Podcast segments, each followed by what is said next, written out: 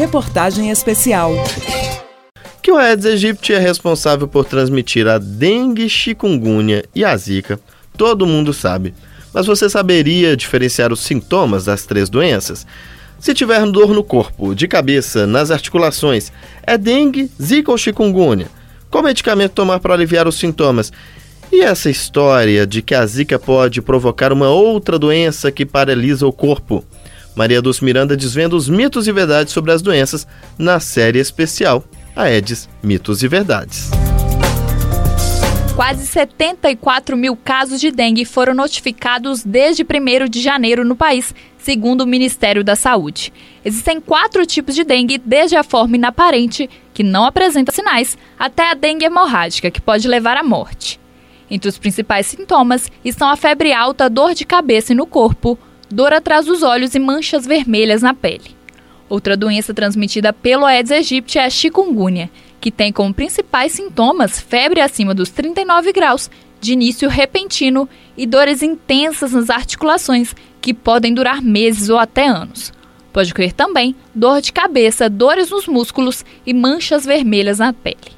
Presente há pouco tempo no Brasil, a Zika é a doença irmã da dengue e da chikungunya. Para os 20% dos infectados que apresentam sintomas, são identificados febre baixa, coceira, dor de cabeça, conjuntivite, dor no corpo e nas juntas e manchas vermelhas pelo corpo. Ainda não existe medicação específica para o Zika, apenas para alívio dos sintomas. Nas redes sociais, usuários recomendam a não ingestão de analgésicos à base de ácido acetil salicílico, como aspirinas e anti-inflamatórios.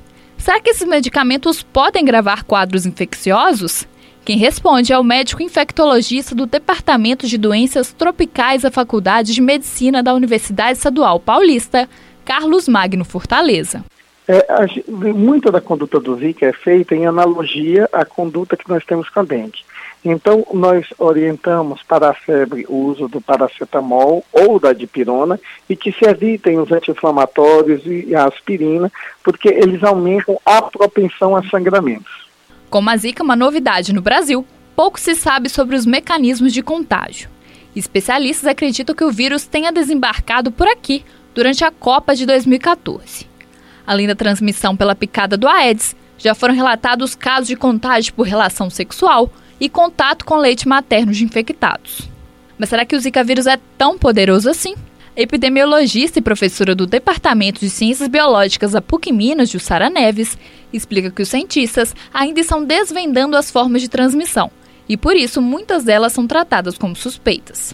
Leite materno ainda não. Pelo menos eu não vi nada sobre isso. Agora, a urina e a saliva já foram encontrados, quantidade de vírus, mas eh, ainda está tudo em estudo, então não tem nada assim que a gente possa é, confirmar, não. A doença ainda que está em estudo, né? Seu desenvolvimento, né? As, as consequências, o mecanismo de transmissão, o que a gente sabe é a transmissão através da picada, né? Até então também, assim, está tá se comprovando é a questão da transmissão vertical, né? A mãe transmitindo para o feto, no sentido assim, que a mãe está doente naquele momento, o vírus vai ser transmitido via placenta, via placentária. A Fiocruz, Fundação Oswaldo Cruz, já identificou fragmentos do Zika vírus na saliva humana.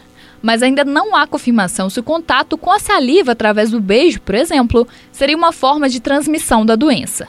É o que explica o professor da Federal do Mato Grosso do Sul e pesquisador da Fiocruz Mato Grosso do Sul, Rivaldo Venâncio da Cunha.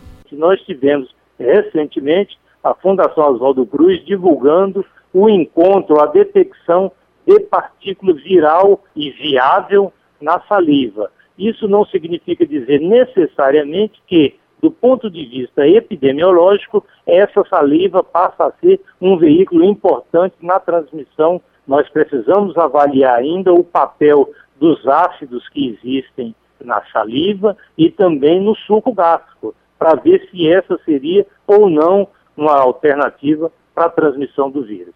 A confirmação da existência do vírus Zika na saliva não significa que a doença pode ser transmitida por esse fluido.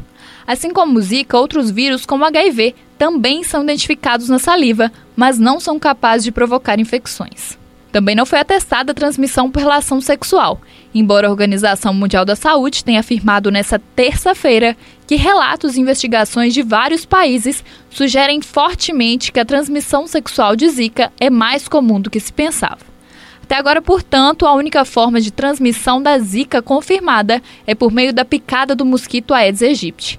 Vale lembrar que na última semana, a Fiocruz de Pernambuco anunciou que o Zika foi encontrado na glândula salivar e no intestino do mosquito Culex, o pernilongo comum. Apesar da confirmação, ainda não há certeza de que o vírus na saliva do mosquito tem competência viral para transmitir a doença. Repórter Maria Dulce Miranda. A série Aedes Mitos e Verdades tem a produção de Maria Dulce Miranda e edição de Gustavo Cunha. Amanhã nós vamos falar sobre os problemas neurológicos que podem ocorrer em decorrência do Zika vírus.